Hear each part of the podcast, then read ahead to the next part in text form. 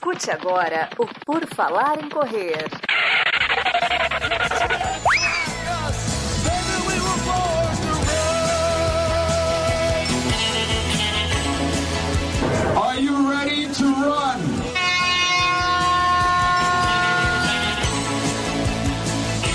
Começa mais um episódio do podcast do Por Falar em Correr. Estamos aqui no seu feed novamente tocando, trazendo mais uma conversa com alguém envolvido no mundo do esporte, no mundo da corrida, e dessa vez um autor de vários e vários livros, um muito, muito aclamado, conhecido pela crítica dos corredores. Mas antes de apresentar o convidado, que vocês já sabem porque está aí no título do podcast, eu, Enio Augusto, vou fazer este podcast com Maurício Geronasso. Tudo bom, Maurício? Fala pessoal, vamos para mais um podcast aí de um dos caras que é empolgante ler os livros que ele tem e ouvir ele atualmente falando de futebol no, no Sport TV, né, Enio?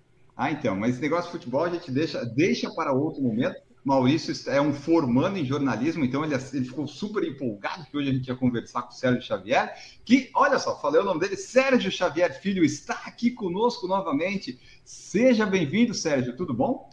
Tudo bem, Enio? Boa noite, Maurício. Boa noite todo mundo que nos escuta, nos assiste. E não é a primeira vez né, que a gente conversa, né? Essa é a terceira vez que a gente conversa. E, uh, e as outras duas, eu quase vou dizer que foi um prazer, porque a primeira foi um prazer mesmo, a segunda foi uma tortura, porque a minha, a minha internet não estava funcionando, foi infernal, tive que ir no vizinho. Eu sofro com isso, né? E hoje não.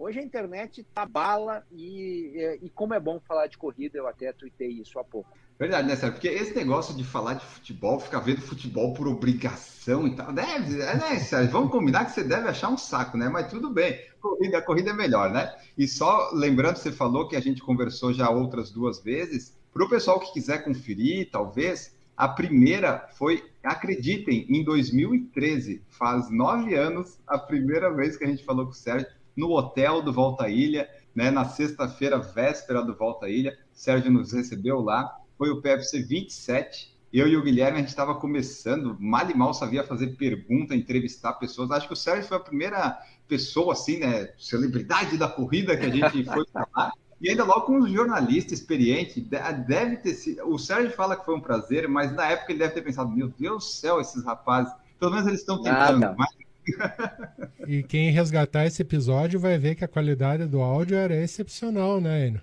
Ah, foi, foi complicado. Tinha, tinha um pessoal lá no hotel.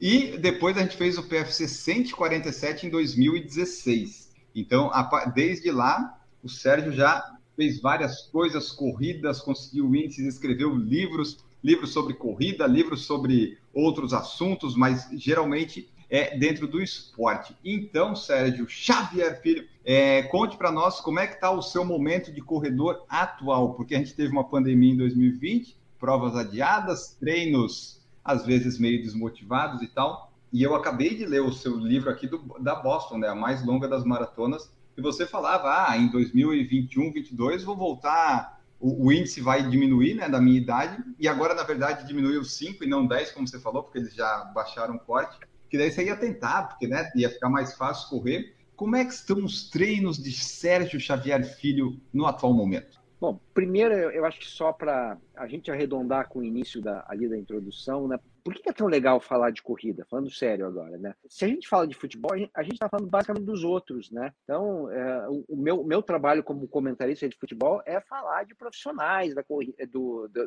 do, do, do futebol, é, de clubes, tudo coisa externa, né? Quando a gente fala de corrida, a gente fala da gente. Né? A gente, uh, no, no, no, momento que o Enio, que o Maurício contam as histórias deles, eu estou me identificando. São histórias muito parecidas com a minha e quem está nos escutando também vai, vai, vai, vai conseguir se identificar. Acaba uma corrida, uma maratona, né? a gente encontra alguém da, alguém da prova, fora da prova, ninguém quer saber quem ganhou a prova. A gente quer saber, pô, e o fulano, né? o nosso amigo? Ele foi bem, foi mal, quebrou, bateu o recorde. Quer dizer, tem uma camaradagem né, que faz esse assunto ser completamente diferente de outros. Né? A competição ela, ela, ela é muito mais interna do que, do que externa. Né? Então, a gente está, no final das contas, todo mundo mais ou menos junto. Então, eu acho que é isso que, que me dá mais prazer. Então, quando aparece um convite desse para a gente falar sobre corrida, eu não penso duas vezes. Né? Eu adoro falar sobre isso e eu adoro escutar, porque as histórias que, que eu vou escutando, que eu vejo, pode sair pauta, daqui a pouco eu estou escrevendo no meu blog, etc., porque a gente nunca pode parar. Pode virar um livro, quem sabe, né? Uhum. Essas foram assim que, que apareceram os livros de corrida na minha vida. Então, é, é mais ou menos por aí. Sobre a pergunta, eu tô. Você sabe quando uh, a gente liga a TV e tem aquele botãozinho vermelho ali, o stand-by, o, o aparelho está ligado ele está ligado, até está gastando um pouco de energia, mas está gastando menos energia, né? Eu tô no módulo stand-by, né, de corrida. Eu resolvi que eu não ia me arriscar durante a pandemia a, a viajar. Faz dois anos que eu não pego um avião, por exemplo, exatamente dois anos, e não corri nenhuma prova, né? É, eu, o, o que eu fiz é manutenção. Faço treino dia sim, dia não. Estou esperando passar a pandemia e já louco de vontade de, de partir para para provas. É bem possível que eu me inscreva, talvez numa meia maratona, alguma coisa aí por, sei lá, abril, maio, junho, porque agora eu começo a ter um pouquinho mais de segurança, três doses. Eu acho que é importante, era importante a gente a gente ter segurança de, ali nos, né, nessas relações que a gente tem próximas, né? De correr com medo, eu, eu não vejo graça nisso, né? E agora uhum. eu começo a ter menos medo. Não é que eu não que eu, que eu, que eu tenha que o medo tenha ido embora, mas eu tenho menos medo, boto a máscara, etc. Três vacinas, eu acho que já, já dá para a gente se relacionar. Eu tô nível stand-by, botão vermelho. Então, você está, vamos dizer que treinando não está, mas está correndo para manter pelo menos aquela coisa, forma física, sanidade mental e é por aí. Enio, quando eu era diretor da, da Runners, eu, eu fui tipo uma espécie de um congresso da revista, pegava todos os editores do mundo, etc. E tinha um, e tinha um, um, é, um dos editores da revista, que era um super corredor, treinador, Bart Yasso, o nome dele, tem livro bacana dele. Esse cara, ele, é, ele me ensinou um negócio que eu nunca esqueci, né? Olha, esse negócio de treino, planilha, gente, vocês só precisam fazer três treinos por semana. Um treino longo, um treino intervalado, que tenha tiro, tenha um pouco de velocidade. E aí o terceiro você vai escolher se vai ser um, um treino de ritmo mais forte ou se vai ser um treino de trote, né, para eh, de manutenção, né? Então o que eu faço é isso: três treinos, um treino de velocidade, um treino de, de um longo, né? E esse treino que, é, que eu vou variando. Eu tenho até usado às vezes intervalado. Eu tenho feito isso, né? Então eu não estou destreinado, não. Eu, eh, eu se precisar eh, fazer uma prova de 10 quilômetros, eu acho que eu vou conseguir fazer de algum jeito, né? É uma meia maratona, vou suar um pouco. Os meus longos estão ali por 18, eu não estou chegando nos 21, mas eu acho que treinando um pouquinho eu rapidamente chego. Então, é, não, é, um, é um botão vermelho, mas não é um botão vermelho de estar tá tudo parado, assim. É um botão vermelho só esperando né, ligar, e quando ligar, eu vou ligar. E o Correria também está nesse botão vermelho, que a gente acompanha o seu podcast também. E desde dezembro a gente não tem um episódio novo, né, Sérgio? Pois é, é o que aconteceu no Correria? Né? O, Correria é o seguinte: eu tinha, eu tinha sempre um editor para fazer a edição do, do episódio, e agora a Globo está muito dedicada principalmente séries, uh, minisséries. Eles têm, eles têm usado os editores para fazer ou, ou podcasts com histórias, né, e não esse podcast jornalístico. Eu não tenho mais esse editor. Então, de vez em quando, eu consigo um editor que consegue fazer um episódio para mim, daqui a pouco eu quero fazer um outro, mas eu estou trabalhando muito mais no blog do que, do que no, no podcast. Ele está lá, né? Quando der a chance, quando aparecer um editor de folga, eu vou botar esse cara para trabalhar e botar algo no ar. Se quiser Se apresenta pra Maurício. gente aqui, a gente, a gente resolve esse problema, Sérgio. Ó, oh, olha, olha aí, olha aí, né? Porque eu sou péssimo nisso. Se tiver ajuda, vamos embora. É, se você uhum. quiser fazer, o Maurício é a pessoa que edita o nosso podcast atualmente, eu já editei também. Se você quiser, nós estamos à disposição. O que, que a gente cobra só? É espaço na, na propaganda da, do Sport TV. Você acha que pode? Você acha que é viável? É, tem que combinar com a chefia lá, com a família Marinho. Não sei, às vezes eles são meio chatos, né? Não sei. Não, mas ah, se precisar ah, de alguma coisa, conte conosco, porque a Maurício está com super experiência de edição, eu também. Se de repente né, você quiser, estamos aí à disposição. Ô Sérgio, então só para completar a parte da pandemia ali, quando ela veio ali no 2020, tal, comecinho, você conseguiu manter os treinos ou você parou por completo? Eu, por exemplo, ali entre março, abril e maio, parei até conseguir uma esteira para alugar em casa. E depois, só lá em novembro, que eu voltei para a rua. Como é que foi a tua relação? Assim, que hoje tá, tá ali treinando no stand-by, 18 quilômetros, o longão. Mas é aquele início, como é que foi? Porque era tudo novo, tudo diferente, né? Tudo. A gente não conhecia nada, então a gente ficava com medo de qualquer coisa, até de descer pela escada do prédio. Então, é, eu acho que teve muita, muita ignorância, né? E aí é, a, a, gente que elogia tanto a ciência, né? Eu acho que faltou ciência, né? Eu acho que faltou comando, inclusive aconselhar as pessoas a não pararem de se, de se exercitar, porque você ficar em casa trancado, você ficava inclusive muito mais vulnerável no momento que você pegava o vírus, né? Então, é, eu, eu acho que assim, a gente errou muito né, nessa, nessa comunicação. Então, assim, a gente não saía para a rua. O que, que eu fiz, né? Eu moro num prédio de 12 andares que a escada é uma escada com um elemento vazado, né? Então, é uma escada quase aberta, totalmente ventilada. Então, eu virei um corredor escada eu treinava dia sim, dia não na escada. Então tinha longo de escada, tinha tiro de escada, tinha ritmo de escada, tinha trote de escada. Né? Eu fui fazendo isso e às vezes eu completava dando umas voltinhas na garagem, uma garagem muito vazia, um prédio que tem pouco carro ali, coisa e tal. Eu ficava dando uma volta, mas assim, um negócio meio de ratinho, né? Eu conseguia me virar, sobretudo na escada, mas é uma porcaria, né? Tem uma hora que o meu panturrilha, tendão, tava tudo ruim, né? Porque era escada demais o, o porteiro, o zelador, sei lá, quem ficava na câmera, olha lá, ó o seu Sérgio de novo. Ó o seu Sérgio. é isso aí, ó o louco, ó o louco.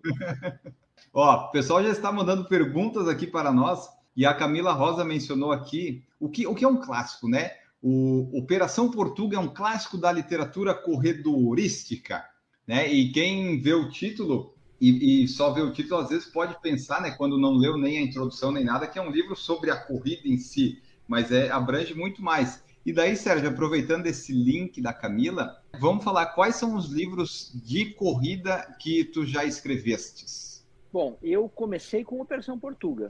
Na verdade, foi uma coisa bem, bem maluca, né? Porque começou a, o blog da revista Correria, começou na, na revista Runners, em 2008, 2009, e aí eu, comecei, eu, eu entrei numas que eu, cada dia eu tinha que fazer um post. Então eu ia pegando tudo que é história, escrevia, escrevia outro dia, tará. E nessas histórias que eu fui colecionando no, no Correria, daqui a pouco apareceram os personagens do Operação Portuga, né? O desafio que teve lá de correr uma maratona abaixo de 2 horas e 43 minutos, da turma do Marcos Paulo Reis, em São Paulo. E aí eu conto a história de um, conto a história de, de outro, daqui a pouco eu me dou conta. Para um pouquinho, essa história é muito boa. Ela, é, é, e ela está toda encadeada.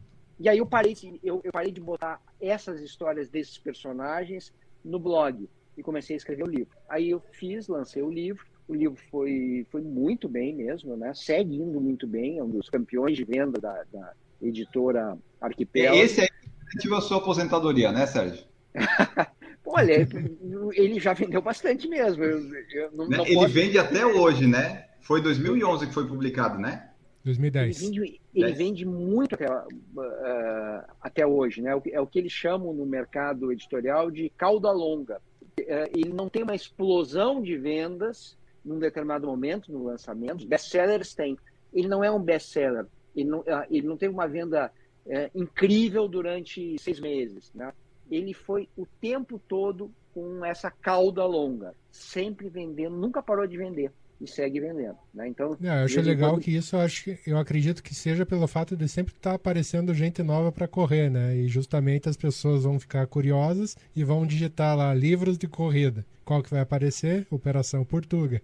É, e, e, eu acho boca a boca mesmo, né? Não, não é só a, a busca, né? É, Pô, você tem que ler aquele livro. Então, tem muito boca a boca que acaba ajudando o sucesso do livro. Quando acabou o Portuga, né, o pessoal da editora, pô, você tem que escrever outro e tal. Aí eu já tinha escrito várias coisas né, no, no, no blog e eu fiz uma espécie de uma coletânea de coisas que eu tinha escrito no blog e coisas que eu tinha escrito na revista. Então, Correria é uma coleção de crônicas, de pequenas reportagens, um negócio bem variado que acaba uh, indo bastante bem para iniciantes. Depois disso, um dos, dos envolvidos na Operação Portuga resolveu montar uma editora. Né? Nessa editora, que era uma editora fazia livro de tudo que é jeito, esse cara resolveu, pô, mas tem que ter uma, uma linha de corrida aqui, né? O primeiro livro tem que ser o Então, vamos fazer um livro, coisa e tal, né, de história de corrida. E aí eu fiz o Vidas Corridas. Aí são nove personagens, que eu, nove, nove biografias de corrida nove pessoas que se deram bem na vida, né, é, no mundo dos negócios, etc. Beleza. E aí, o último livro de corrida que eu fiz foi o Boston. Esse é, é o livro mais autobiográfico, né? É um pouco da história, né, é, de como eu me envolvi na busca pelo índice de Boston, né? E para contar Boston, eu tive que contar a maratona de Nova York, maratona de Chicago, maratona de Berlim, maratona de Buenos Aires. Eu tinha muito conteúdo para passar, além, claro, da pesquisa de Boston mesmo, né? Por que, que essa maratona é tão diferente, por que é tão icônica, etc. E aí, eu, uh, ao, ao, contar a minha história, eu estou contando a história de Boston e vice-versa. Esse de Boston eu achei legal porque é, Boston, eu acabei de ler, eu li a Operação Portuga e o Boston antes de falar aqui contigo. Então, a Operação Portuga já teve mais uma compra ali agora em 2022. é, né? É, eu, gostei, eu achei legal esse Boston porque você foi, assim como a maioria dos amadores, você foi descobrindo sobre Boston, né? Você não, não sabia direito o que era a prova, daí depois você descobriu da Catherine Switzer, daí você foi descobrindo as coisas de Boston, e daí foi se encantando. Foi, ó, oh, o meu tempo talvez dê, talvez dê, daí vai lutando, né? Vai até ver se sai o índice, até você conseguir lá e tal, e participar de Boston. Então, isso eu achei legal, que é o que você falou, né? A gente ouve as histórias e meio que se identifica. No meu caso, essa parte de conseguir o índice eu não consigo me identificar ainda, né? Mas é, todo o resto, sim. E, e, isso eu acho, eu acho muito legal também. É, é muito bacana isso, essa parte. Ali. É, não, é, uma coisa que eu acho que é muito identificável, né? É, são os erros, né? Eu vou contando todos os erros que eu vou cometendo, né? São os erros que a gente comete no dia a dia, erro de excesso de treino, erro de má escolha de prova, erro de, de nutrição, erro de musculação, né? Então, é impossível qualquer corredor é, é, ler esse livro e não se identificar com um pedacinho, porque, porque uhum. a gente é muito comum, né? A gente tende a achar, puxa, minha história é tão especial, na verdade, né? A gente não tem história especial, a nossa história é a mesma, né? É, agora, o jeito de contar, a gente pode dar uma ajeitadinha para ela ficar um pouco mais especial. Mas as, as histórias são as mesmas, a gente é muito parecido. Só para a gente fazer um adendo aqui, Sérgio. Lá atrás, em 95, quando você assumiu a direção da revista Placar, você já encontrava espaço para poder falar de corrida como é hoje, hoje com facilidade de blog e até a partir de 2010 com seus livros? Zero, zero, zero, zero. Quando eu, que você começou a correr, Sérgio? Pra... Então, eu acho que eu tenho assim dois nascimentos, por assim dizer, né? É quando eu, quando eu era criança, adolescente, eu já corria um pouco. Corria ali, sei lá, 5 quilômetros, 3, não fazia conta, pé descalço, né? Corria na praia, na areia, mas eu achava legal correr. E depois, quando eu ganho muito peso, né? Eu tinha 13 quilos mais do que eu tenho hoje, eu resolvi correr para perder esse peso. Né? Isso começa a acontecer em 89. 89 eu, uh, eu recomeço a correr aí, sem planilha, sem prova, sem nada. Aí passa um tempo, trabalho, filho, eu engordo de novo. E aí quando chega 90 e, 98, 97 por ali, eu resolvo. 98, né? Foi na Copa do Mundo da França, eu estava muito gordo. Eu resolvo recomeçar a correr para perder peso.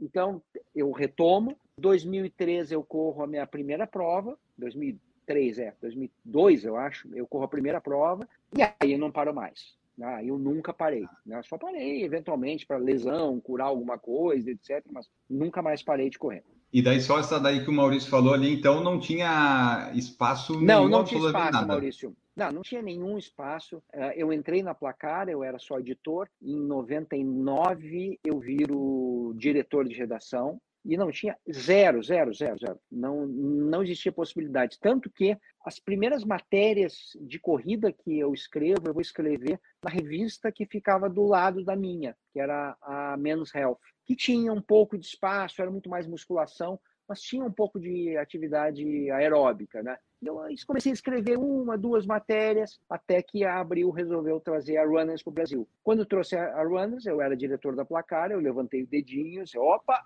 pode, pode ir. Se, se, vocês não tiverem alguém para tocar essa revista, deixa comigo, que eu toco as duas, né? Eu já era apaixonado pelo assunto e foi, na verdade, sei lá, a melhor decisão que eu tive na minha vida e eu passei a misturar lazer com trabalho, a ponto de eu não conseguir mais distinguir, né? Quando aparece alguma coisa ligada à corrida, se aquilo pode ser considerado trabalho ou se é só lazer. Eu tendo a achar que é só lazer.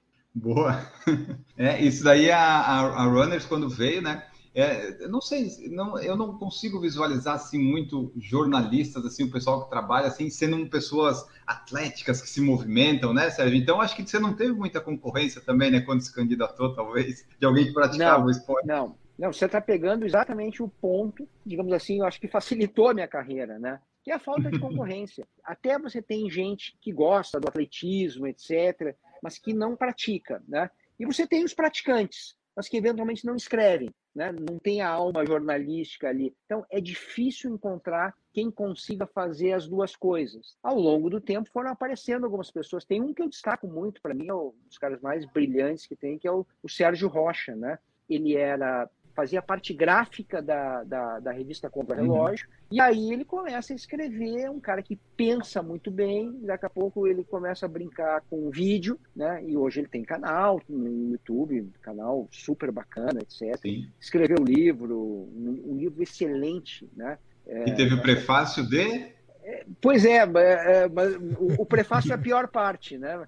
É, mas, o, mas, o, livro é muito bom, muito bom mesmo, sobretudo para iniciantes. Né? Um baita presente, eu, eu, já, eu já dei várias vezes esse livro de presente para amigos. Ô, ô, Sérgio, me diga, ah, desses livros que você falou é, de corrida, é, não vou dizer para você dizer ah, qual que é o melhor, qual que eu gostei mais de escrever, que talvez você não, não saiba distinguir, porque às vezes né, são como filhos. Embora o pai tenha um filho preferido, mas ele não gosta de falar, né? Mas assim, é, dos livros que você fez, o que foi de mais sucesso é o Operação Portuga, né? De longe. E depois, de você longe. sabe qual que é o que vendeu mais? O Boston. O Boston ele está indo muito bem também, né? É, digamos assim, bem, bem atrás do Portuga, mas ele mas ele está indo bem. Eu acho que é um pouco por essa história da identificação. As pessoas ah. acabam se conectando apesar, ah, mas Boston está longe, o índice. Essa é só uma parte. Essa é só uma parte. O resto, que é a busca por melhorar, é, é, é ela é ela é comum. Agora, você falou de prazer, né? É, não tive prazer nenhum deles, né? Porque uh, o, o Portuga, eu estava desesperado, porque eu queria, uh, eu queria contar, vomitar logo aquela história, né? Uh, e agoniado, era meu primeiro livro, eu achei que não ia ficar bom e não sei o quê. Então, foi muito sofrimento e pouco prazer, né? E no Boston, que deveria ser um pouco de mais, mais prazeroso, etc., eu acabei me atrapalhando para escrever, demorei, o editor começou a me cobrar. Eu escrevi com uma faca no pescoço também, né? Então não foi muito prazeroso, não.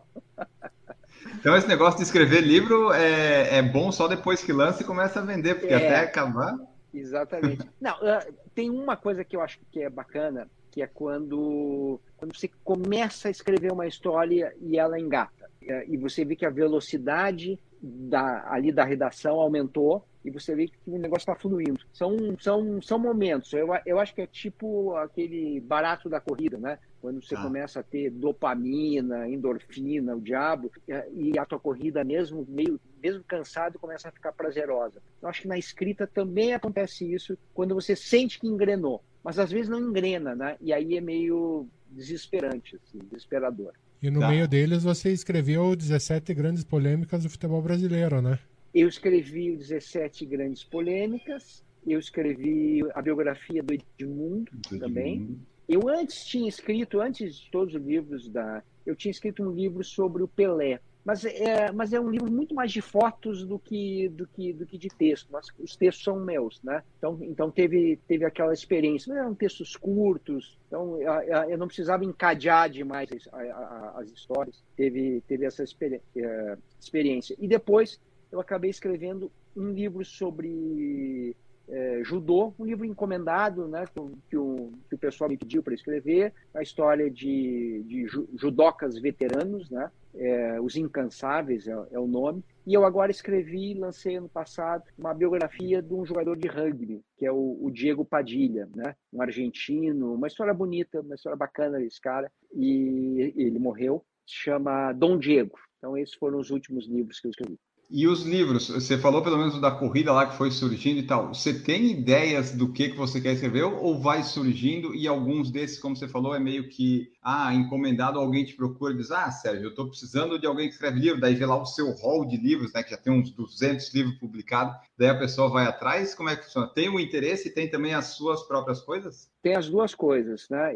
Eu tenho, eu tenho dois livros que eu quero, que eu quero escrever e estou com medo de, é, de entrar no projeto e não conseguir sair mais né, desses dois livros. Um não tem nada a ver sobre corrida, não posso falar o, né, o assunto, porque não posso. E o outro, sim, o outro é sobre corrida, mas eu estou esperando algumas coisas acontecerem. É, não dá para falar ainda, tá? mas é, esses são dois projetos meus, né, que, se, que, que se acontecerem, né, eu, eu, vou chamar de uh, meus livros mesmo. Mas às vezes aparece mesmo alguma, alguma encomenda, se eu, se eu sinto que, a, que essa encomenda faz sentido para mim, eu já recusei várias, né? Eu faço, né? Mas assim, uhum. se não tiver uh, relação, se eu não, se aquele, uh, se aquela história não tiver as minhas convicções, aí não dá, né? Não dá, eu não consigo escrever para fora, por assim dizer, né? E aqui, ó, quando você falou lá que a gente se envolve, se identifica, quando eu li o Boston, a mais longa das maratonas, eu achei particularmente que você devia ter explorado ainda mais as suas maratonas, que eu queria mais detalhes, eu gosto dessa parte. Mas, né, tudo bem.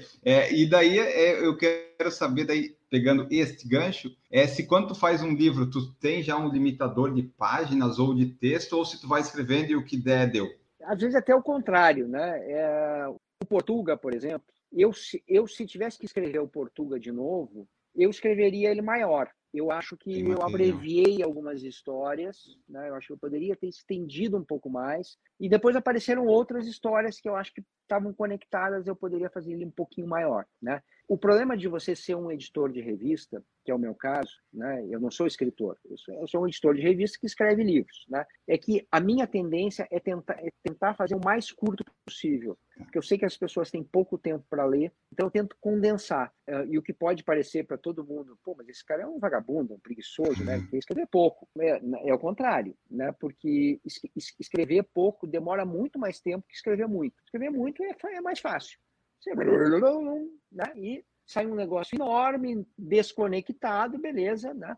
E vai. Escrever curto significa tudo tem que, as palavras têm que se encaixar de um jeito, um parágrafo tem que encaixar no outro. Quando você acaba um parágrafo, tem que ter um gancho para puxar o parágrafo seguinte, né? É, eu tenho muito o, o jeito o, o, jeito que eu, que eu escrevo os livros é um pouco o jeito que eu leio livros né o que o que, que para mim é o livro bom livro bom é aquele que eu não consigo largar. Esse é o, esse é o, esse, esse é o grande livro. Né? Como eu leio geralmente antes de dormir, sempre, né? É, ou quase sempre, é, eu acabo um capítulo né, e já estou um pouco com sono ali, meio deitado. Né? Se o livro é bom, o desgraçado me faz eu, puta que pariu, isso aqui eu preciso continuar. Para aí, ele deixou esse gancho aqui, ele quer chegar aonde? E aí eu vou lá e, já, e, e leio mais um capítulo e fico destruído Sim. no dia seguinte, né?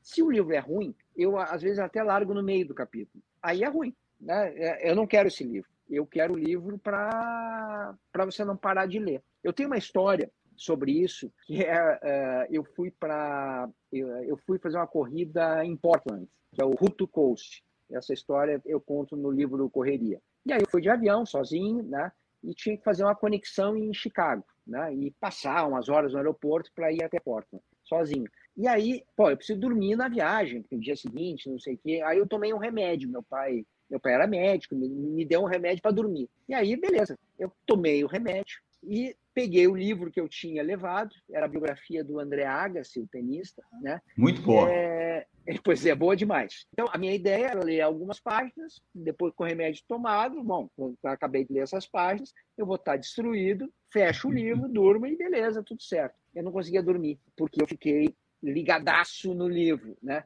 E aí o que aconteceu? Eu não dormi nada na viagem, li todo o livro. Quando eu cheguei em Chicago para fazer a conexão, eu tava, eu era um zumbi, zumbi, né? Porque eu tinha tomado um, um remédio para dormir né? e não tinha dormido. Então eu não podia pegar no sono e perder o, o avião, porque eu estava sozinho, né? Então assim, eu, eu, fiquei assim, tomei uns 200 cafés, e, olha, foi, foi terrível a sensação de, de não conseguir não dormir aí nesse, nesse tudo tudo por causa do, do cara que escreveu a biografia do André Agassi. Ele tinha um, um ghostwriter, não foi o Agas que escreveu, mas muito boa, recomendo. É, é, muito boa mesmo. Eu, eu, quando eu li a do Agassi, me aconteceu várias vezes de eu estar dormindo ou estar querendo fazer alguma coisa, vou ler mais um capítulo, mais um, mais um. É um livro grande e ele passa rapidinho. Foi aí que eu vi que eu tinha que investir nas biografias e livros mais de esporte, que ia ser um assunto que ia me envolver mais, porque Sim. a República Platão não estava dando, não estou ainda pronto para isso. é isso. Não estou pronto. Deixa eu ver aqui o que o pessoal andou perguntando. O Carlos Guedes, Sérgio, mandou assim, ó. Futebol ou corrida, qual a sua grande e real paixão? Fácil corrida. Fácil mesmo, juro. Porque o futebol é para assistir. O futebol é, é, é, é para olhar a corrida. Eu gosto de assistir também, mas a corrida não é para assistir, a corrida é para viver, para vivenciar mesmo, né? Toda a experiência. A corrida não é o, não é aquela uh, uma hora e meia, duas horas de, de meia maratona que você corre corrida é, é todo o treino que você fez para chegar lá, é a preparação, é a conversa depois, é, é a cerveja e o vinho depois, que eu acho que correr é legal também por isso, pela história do peso, né? Você consegue né, comer melhor, beber melhor, né? Dá para, dá eventualmente para você pegar coisas mais calóricas. Então, assim, a experiência da corrida é um pacote para mim irresistível. E aproveitando esse gancho, Sérgio, sempre que é, eu que acompanho muito futebol, eu vejo que você está em boa parte dos jogos como comentarista. Dentro daquele conglomerado de canais esportivos, não tem um espaço pro Sérgio comentarista de provas de corrida? Pois é, tem pouco espaço, infelizmente, né? É, o Sport TV ele adotou, digamos, uma política, né? Que eu acho que é uma política, inclusive, correta, né? Que é, é quando você vai narrar os outros esportes, quando você vai transmitir os outros esportes, vai o narrador e o comentarista, geralmente alguém que tenha sido profissional daquele esporte. Então, você tem uma opinião mais abalizada, né? agora a gente viu nas Olimpíadas de Inverno, antes nas Olimpíadas de Verão, é, você tinha os especialistas, né? O, a, a, Fabiana Miller, que, que foi saltadora, falava sobre atletismo e por aí a gente ia. Mas teve, mas teve exceção. Quando o Sport TV teve, em 2018, os direitos para transmitir a maratona de Boston, é, o comentarista foi o Lauter Nogueira, narrou o Sérgio Arelilhas, que é um moleque impressionante, um doidinho, e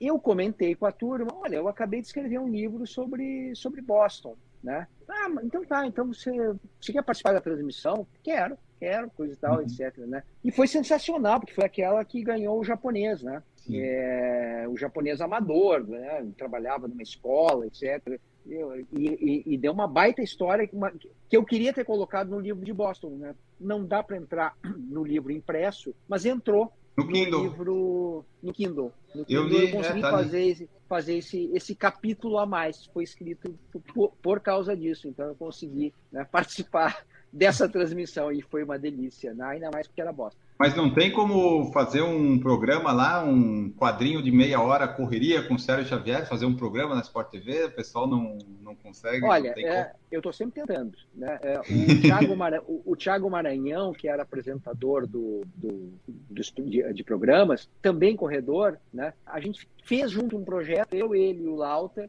e tentamos emplacar. Né? Não conseguimos emplacar, porque é difícil né? botar um, um, espaço na grade, mas a gente não desiste. Uma hora dessa a gente consegue e, e ganha. Vamos pedir pro Rizek cortar 15 minutos da seleção lá, já coloca a correria Porra, do Sérgio, né? Duas horas e meia de abobrinha de futebol, Rizek. Vamos lá, né? Ó, continuando aqui, o Lucas Tima perguntou o próximo livro. O Sérgio falou aqui, né, alguns planos, mas o pessoal está sempre perguntando, né? Qual que é o próximo? Qual que é o próximo? Cara, livro é o seguinte, é um negócio que dá tanto trabalho, pode dar tão errado, que você não pode prometer, cara. Você não pode prometer livro nenhum, né? Quando você conseguir, você vai lá, escreve e depois entrega, né? É, é tipo que nem contratação de jogador, assim, né? Ah, vou contratar o Cavani, coisa e tal. Cara, quem diz que vai contratar o Cavani não contrata, porque aparecem mil empecilhos, etc. Não dá, cara, não dá para prometer o que está tão longe, é. tão. É, precisa tanta mão dar certo para um livro rolar, né, que não é assim que funciona. E às vezes você contrata, você lança um livro bom, o livro chama Douglas Costa e no final ele sai uma merda. Daí você quer, vai pra fogueira, sabe? É, é horrível, não dá mesmo.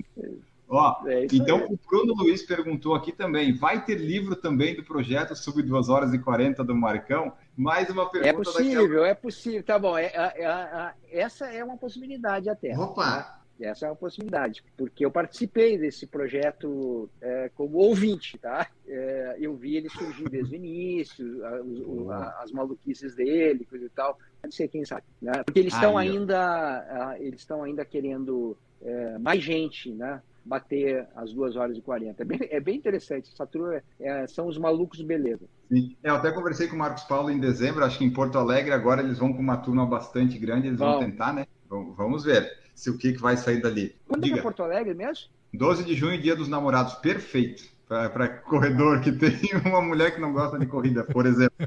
Caso, né?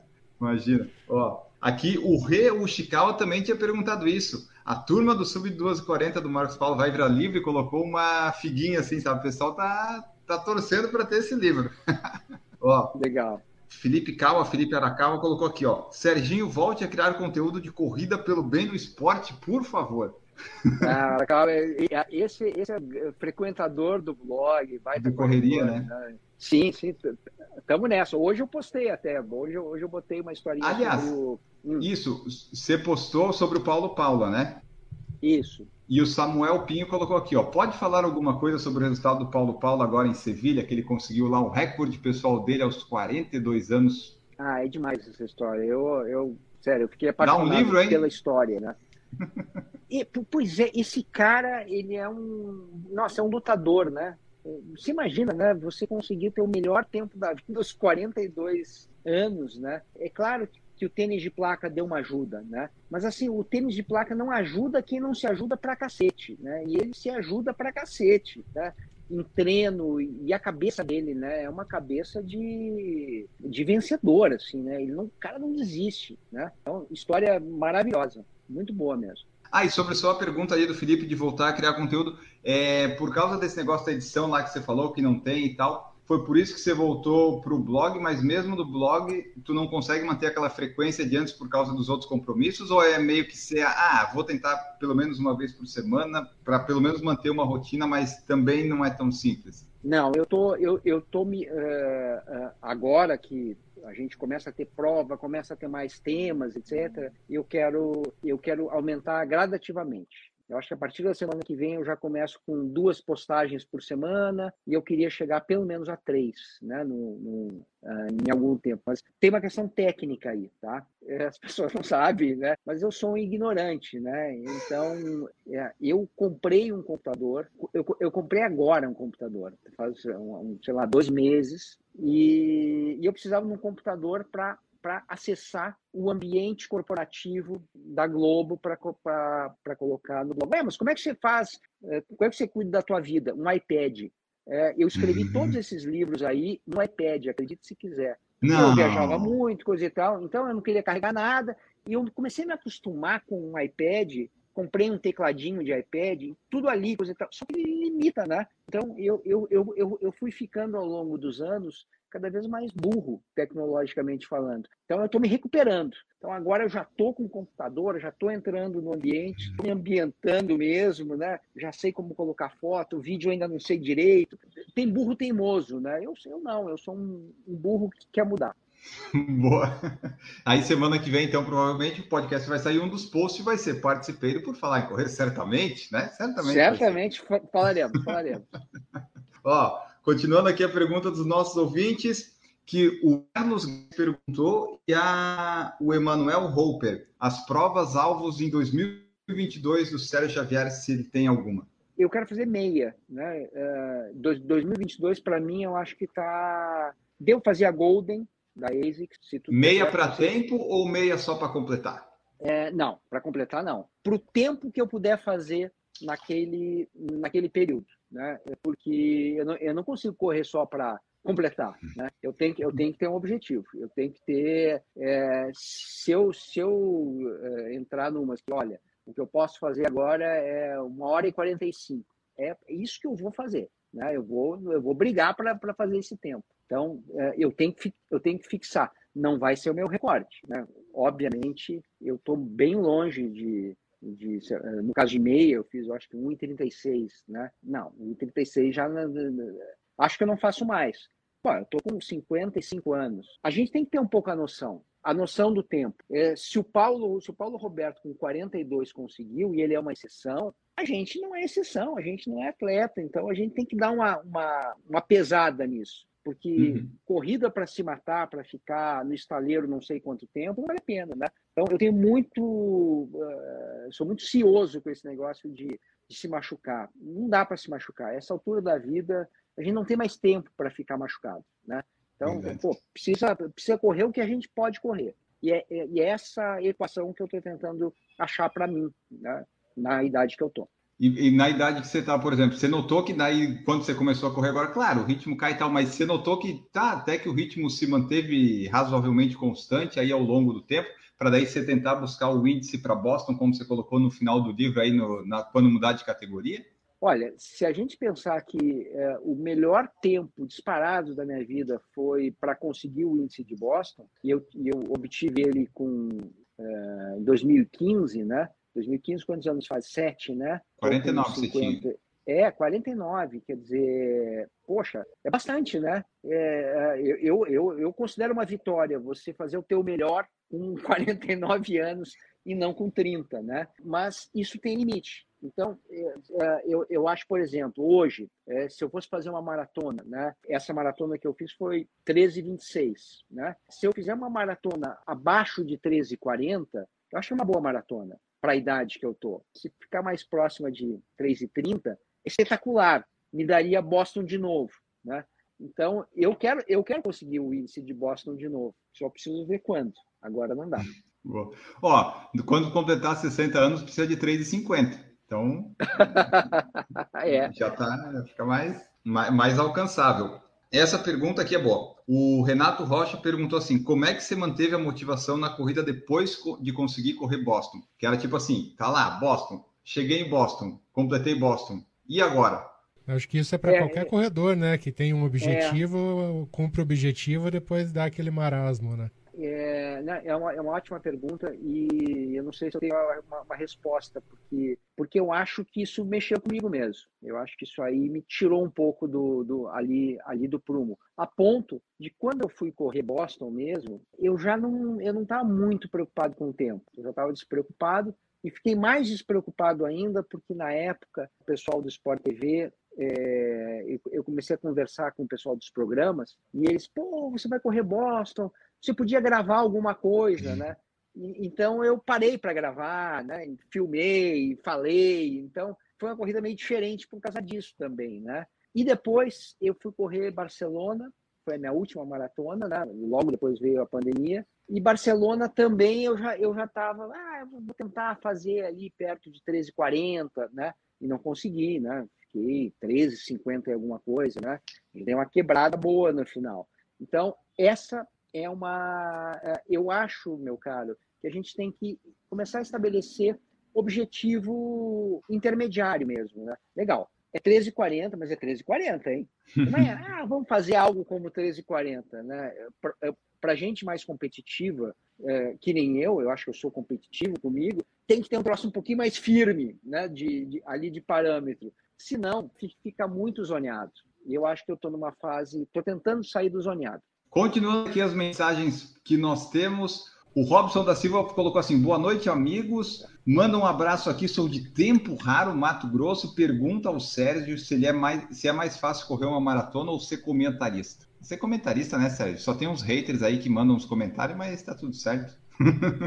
pois é, cara. É... Eu não sei, eu, eu acho que são duas coisas complicadas, porque se você busca excelência em, em, naquilo que você faz, Cara, não é muito fácil ser comentarista, não, porque, é... bom, a, a, preparação é o mais fácil, tá? Porque é só trabalho, né? Mas é, você conseguir se expressar no tempo que você tem é complexo, porque muitas vezes você é atropelado pelo lance. O narrador te chama e a bola está andando. E você vê que a bola está se aproximando da área. Quando se aproximar da área mesmo, você vai ter que acabar o raciocínio. Então, uh, uh, uh, você bolar esses raciocínios de comentários sem saber quanto tempo você tem não é muito fácil, né? Mas a maratona é difícil também. Eu acho que a maratona que na verdade a gente está falando ali de, de 10 quilômetros, né? A maratona tem 10 quilômetros, né?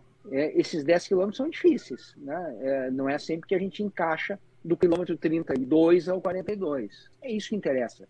Chegar até o 32 é realmente muito fácil. Moleza. É só você ir treinando, gradual, chegou aos 32. Depois não é. Depois é, o, o corpo humano já está te dizendo que não dá, cara. Você não devia correr mais que 30 quilômetros, né? E você, e você tem que chegar nos 42. Então, esses quilômetros finais da maratona, eu acho que equivalem a um jogo muito corrido que o narrador te dá poucos segundos para você elaborar um raciocínio. É parecido. Porque, ó, que, e daí quando ele dá pouco tempo, né, Sérgio? Pode acontecer que nem no dia 22 de agosto de 2020 que você narrou o gol do, do comentarista, né? Você aproveitou assim e narrou o gol lá e vamos lá, né? Roubando emprego do colega narrador.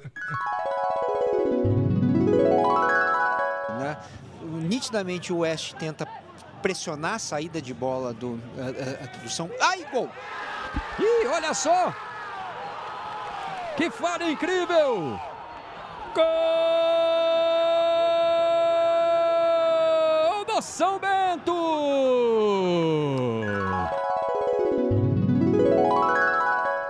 Narrador, que era o Linhares Júnior, ele estava ele tava, é, abaixado com a cabeça, ele estava vendo os compromissos comerciais que ele ia ter que falar. E era uma saída de bola, né? O goleiro errou, a gente estava em Barueri, né, errou a saída e eu comecei, eu tava falando, quando eu vi a bola já tava quase entrando, e vai sair o gol, coisa e tal, e eu acabei narrando, né? O que era para ser uma grande atrapalhada, etc, virou uma coisa, pô, entrou nos programas, todo mundo achou divertido, a improvisação. Tem isso, né? Às vezes a gente acha que está cometendo um erro, uma, uma cagada mesmo, né? E no, e no, final das contas, o jeito que as pessoas olham uh, os erros, uh, uh, as bobagens, né? Acabam uh, mudando a percepção. E foi justamente o que aconteceu com esse gol. Continuando aqui, Camila Rosa falou que o Iaço, que o Sérgio mencionou, tem até os treinos famosos de 800 metros que predizem o tempo na maratona, né? Você faz lá 10 repetições de 800, eu acho que é, isso, né? Isso, isso. Aí, é, aí é. baseado na, na média que você tira, é o tempo que você vai fazer na maratona. Fabiano Damasio está aqui de Criciúma comentando também. Samuel Pinho perguntou: como é que eu faço, Sérgio, para adquirir autografado o livro Boston, a mais longa das maratonas? Tem como conseguir isso? Claro, sempre, sempre. É, é, assim, cara, o que eu já autografei de livro nos lugares mais variados do mundo, né? Em café, é, aeroporto, mas assim, de combinar com a pessoa, pô, você autografa? Sim, né? Teve gente que já me mandou o livro para minha casa e eu botei no correio com ele autografado, sem, sem dúvida nenhuma. É só me dizer a cidade e a gente tenta, a gente tenta combinar o melhor jeito possível, tá? Ah, pode entrar em contato por e-mail? Pode, pode sim, pode sim. Qual o e-mail? Sérgio Xavier Filho, arroba gmail.com. Facinho, facinho, Samuca, vai lá, manda ali pro Sérgio que você consegue autografadíssimo o livro. Júlio Mendes está aqui também, falou que o livro do judô ele leu, é bem legal. As últimas perguntas que nós temos no YouTube, William Mendonça, além de Boston, qual foi a sua melhor e pior experiência em maratonas? Olha, melhor, é, eu acho que até melhor do que, do que, do que Boston, né? Melhor do que Albany, que foi essa que eu, que eu fiz às 13h26, foi a maratona de Paris. Foi a minha terceira maratona. Eu não tinha conseguido baixar das quatro horas e deu tudo certo aquela vez. Eu fiz em 3 horas e 35. Foi maravilhoso, assim, né? De, é, a felicidade. Depois a minha mulher me deixou esperando no frio sofri com isso, né? É, é, a gente combinou na chegada, ela não estava direito na chegada, tava, uh, nevou depois, eu estava suado com frio, quase morri, mas, é, mas depois a gente tomou um vinho, deu, deu tudo certo, né? É, então essa, essa, foi, essa foi melhor. E eu acho que a pior, por incrível que pareça, foi Porto Alegre, porque foi uma vez que eu estava tentando fazer tempo, tentando uh, fazer o índice de Boston, e eu quebrei muito, quebrei demais, né? É, e aí fiquei me arrastando, levei lá quatro horas, cheguei mal mesmo. Né? Essa foi, acho que a pior maratona, e ainda jogando em casa, né? Pois é. Eu sou de Porto Alegre, você correr mal na tua cidade Aliás, eu corri duas maratonas de Porto Alegre, as duas ruins. Ah, então temos contas a acertar aí para o futuro. Temos contas, temos contas a acertar. Um dia eu vou correr bem lá. Gabriel Lima perguntou aqui qual o seu maior arrependimento jornalístico, mas eu acho que se você quiser maior arrependimento na corrida ia ser legal também. Se você tem algum assim, ou um grande erro é... na corrida, talvez. Nossa, grande erro, tem, tem muitos grandes erros, né? eu acho assim que a minha segunda maratona, que foi a maratona da, da Disney, né? Eu cometi muito erro de, de, de nutrição. Eu não tá, eu, eu corri sem, sem carboidrato, então isso foi, foi muito ruim, né? É, e aí eu, e aí eu quebrei, me arrastei, e se eu tivesse corrido um pouquinho mais, eu tinha feito abaixo de quatro horas, né? E eu achei que não dava mais, né? Então, ainda por cima, eu saí com a sensação de que se eu tivesse um pouquinho de esforço, eu fazia abaixo de quatro horas, para mim era simbólico naquele dia lá. Então, aquele dia não foi legal, não. E erros jornalísticos, gente, foram tantos. Mas, sei lá, né? uma vez que, eu, que a gente editava o jornal Placar, né? É, a gente fez uma manchete a gente tinha um jornal que era distribuído em sinais, etc. É, a gente fez uma manchete que o Corinthians não, não contrataria o Ronaldo Fenômeno. Né? A manchete era ataque de riso. Né? E dois dias depois o Corinthians foi lá e contratou o Ronaldo. Né? Então, essa foi, foi feia. A gente tinha informação de dentro do Corinthians, não, não tem a menor possibilidade. Nossa fonte era boa, mas ela errou. Errou bem e nos levou junto para o buraco. A responsabilidade não é da fonte, é de quem publica minha. Então tá. Acontece, né? Ah, não é bom, mas acontece, né? Que nem quebrar na é maratona. o Júlio Mendes falou que ganhou o autógrafo do Sérgio na Operação Portuga num evento que reuniu todos os personagens numa livraria em São Paulo, mediação do Iberê. Mas então tá perfeito o evento. Sensacional. Os personagens, da... mais o Iberê. Iberê da Vila. Muito bom. Sensacional. Tá, aliás, deixa eu ver aqui. Aliás, a, Diga. A, a, o N, só um, só um detalhe, um pouco sobre esse encontro e sobre depois. Uma das coisas mais incríveis que tem é a, Operação Portuga já está aí com 11, 12 anos, né? Toda vez que a gente se encontra, é um negócio tão é, tenro, né? É, todo mundo se abraça é, e eles querem falar de novo de todos os capítulos do livro, de, relembrar as histórias. Então, é, é muito interessante porque é, é, alguns eram mais ou menos amigos, mas ficamos todos amigos, né? O, o, o, o quinteto, por assim dizer, né? O Samuca perguntou quantas maratonas você já fez? Treze. 13 é um bom número para 2022, é um bom número. é, é, Show de bola. A gente precisa sair dessa enrascada que se meteu, né? De algum jeito. Exato. Ó, e a outra pergunta do Gabriel Lima é assim: Kipchoge ou Neymar? Putz, que dúvida, que dúvida. Kipchoge. Kipchoge é outro gênio, gênio. É, é, é, eu, eu acho o Neymar um baita jogador, hein? Um baita jogador, ser humano. Neymar ou Pelé? Ah, o Pelé, claro, sempre. Ah, não, ah, não, o Neymar foi depois do Pelé que você falou, né? O Neymar era o segundo, né? é, né?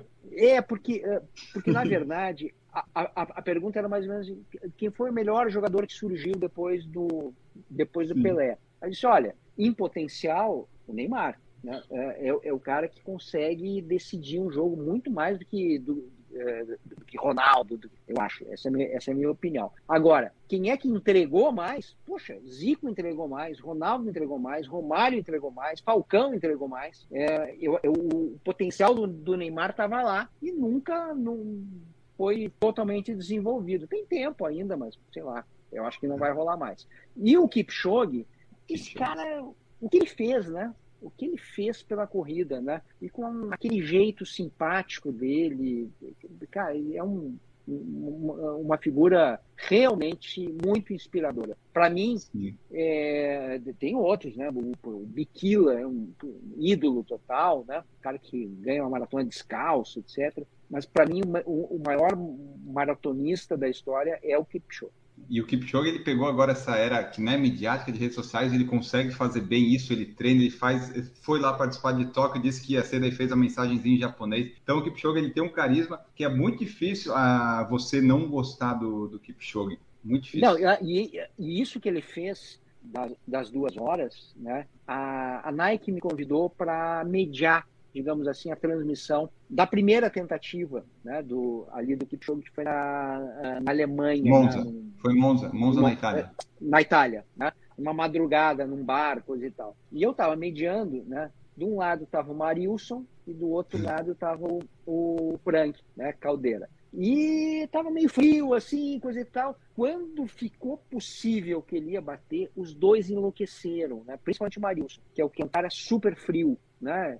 É, ah, quietinho, não sei o que, coisa e tal. Ele estava emocionado com a possibilidade de um ser humano conseguir aquilo que ele estava para conseguir. E, e, e, é impressionante, né? Porque não era uma corrida, era só ele, né? Tinha, claro, tinha, tinha todo o apoio, né? Mas você conseguir, conseguir manter aquele ritmo que ele, que ele manteve em Monza, e faltaram lá 20 e poucos segundos, e depois ele conseguir, é, é, é das maiores façanhas da, da história do homem, eu acho, para mim, esse, essas duas é. horas. E daí, só para fechar, Maurício, antes de você fazer, o Gabriel Lima comentou aqui, e daí eu lembrei, a cara do Petkovic no dia foi impagável quando você falou do Neymar. É muito bom aquele vídeo, é muito bom. Ele fica é, é... é melhor eu ter viajado ano para escutar essas coisas, né? Ou melhor escutar isso que ser surdo. É. Por quê? Porque eu não acredito o que o Sérgio Xavier acaba de falar. Eu, ainda estou pasmo, abismado. Não sei, estou procurando achar as palavras.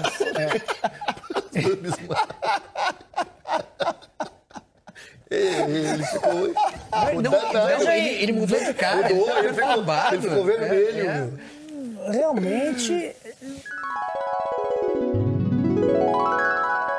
Olha, ah, e tem, e, tem, e tem um bastidor da história, né? Que foi o seguinte, né? É, eu, eu acabei aquele programa, peguei o avião e fui para São Paulo, né? Fui para São Paulo para minha casa, né? É, e o Pet fez aquela cara, que o, o Pet é assim, quando ele não concorda com as coisas, ele, ah, isso aqui, tarará. e beleza, a gente se despediu e o Pet embarcou para Milão. Ele havia a filha dele lá em Milão. Bom, quando, quando eu desembarquei em São Paulo, já era uma revolução, assim, né? Que absurdo, como é que alguém pode tratar o outro daquela forma, como se ele tivesse se matado, né? É, enfim, aquele negócio ficou repercutindo, repercutindo. Quando chegou em Milão, o Pet também viu por rede social, coisa e tal, a primeira coisa que ele fez foi me ligar. Cara, o que está acontecendo? Né? Eu estava brincando, as pessoas levaram a sério, não sei o quê. Tá?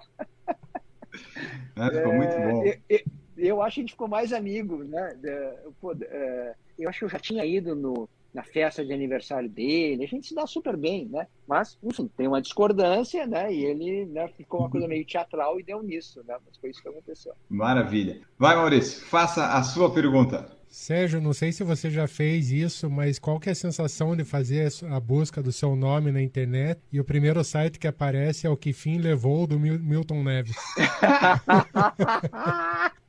Eu não fiz isso, mas é engraçado, cara. É Nossa, uma fotinha sua, acho que é da época que você entrou na redação da Placar. Mas, é, mas tá escrito que eu tô vivo, pelo menos, ou não? Tá, tá. Ainda bem, Bom, né? Menos, menos, mal, menos mal. Não é fake news, né? É... Ah, putz, para descobrir os jornalistas, mesmo se você vai lá no qualquer nome de jornalista, você descobre se morreu ou não quando aparece do, do negócio lá do Milton Neves. É verdade. Então tá, Vamos ficar por aqui por hoje, pessoal. Episódio super legal, bacana conversar aqui com o Sérgio Xavier Filho sobre vários assuntos envolvendo corrida e alguns até não, mas foi uma conversa muito boa aqui com ele. Como ele disse que gosta de conversar, então a gente vai convidar. Agora eu tenho o WhatsApp do Sérgio, vou mandar toda semana ver qual que é a escala. Vem pro Puro Falar e Correr, larga a Sport TV, né? Já que é de graça, mas enfim. Mas de toda forma, Sérgio, muito obrigado por participar aqui conosco. Terceira vez participando cada vez melhor, porque melhorou o nosso local de gravação, melhorou a nossa experiência, melhorou a internet. Então, a gente vai evoluindo. Gostei muito aqui de conversar contigo. Deixa aí teu tchau, redes de contato e muito obrigado. Muito obrigado, foi, foi um prazer. Eu acho que é só me deixaram falar demais. Não pode deixar um convidado falar tanto assim. Acho que eu falei um pouco demais. Perdão aí pelo, pelos exageros, mas eu, é, mas eu me diverti legal, adorei as perguntas. Obrigado mesmo pelo, pelo, pelo carinho todo. É, eu já passei o meu e-mail, né, sergioxavierfilho.gmail.com, né, então quem quiser se comunicar comigo diretamente pode por ali, ou pelo Twitter, né, que é, o Instagram eu uso tão pouco, eu sou meio, eu sou meio burro, como eu falei antes, é, e no Twitter eu acho que, como é que é mesmo? É S. Xavier Filho, talvez. Isso, S. É Xavier Filho. É, né, então ali sim, ali, ali eu, eu tô diariamente, interajo, tudo certo. Se não me xingarem, melhor ainda, tá? Tudo certo. Boa. Obrigado mesmo, um abraço a todos. Boa noite, bom dia, boa tarde. Obrigado, Sérgio. Obrigado, Maurício, por estar aqui conosco neste episódio também. Obrigado, Enio. Eu só tenho gratidão ao Sérgio por todo o conhecimento passado, pelas palavras. Espero que nossa audiência goste do episódio, porque eu gostei bastante de, de estar aqui conversando com o Sérgio. Até a próxima, pessoal. Boas corridas. Até a próxima, voltamos em breve. Um grande abraço para todos vocês que nos escutaram até aqui e tchau!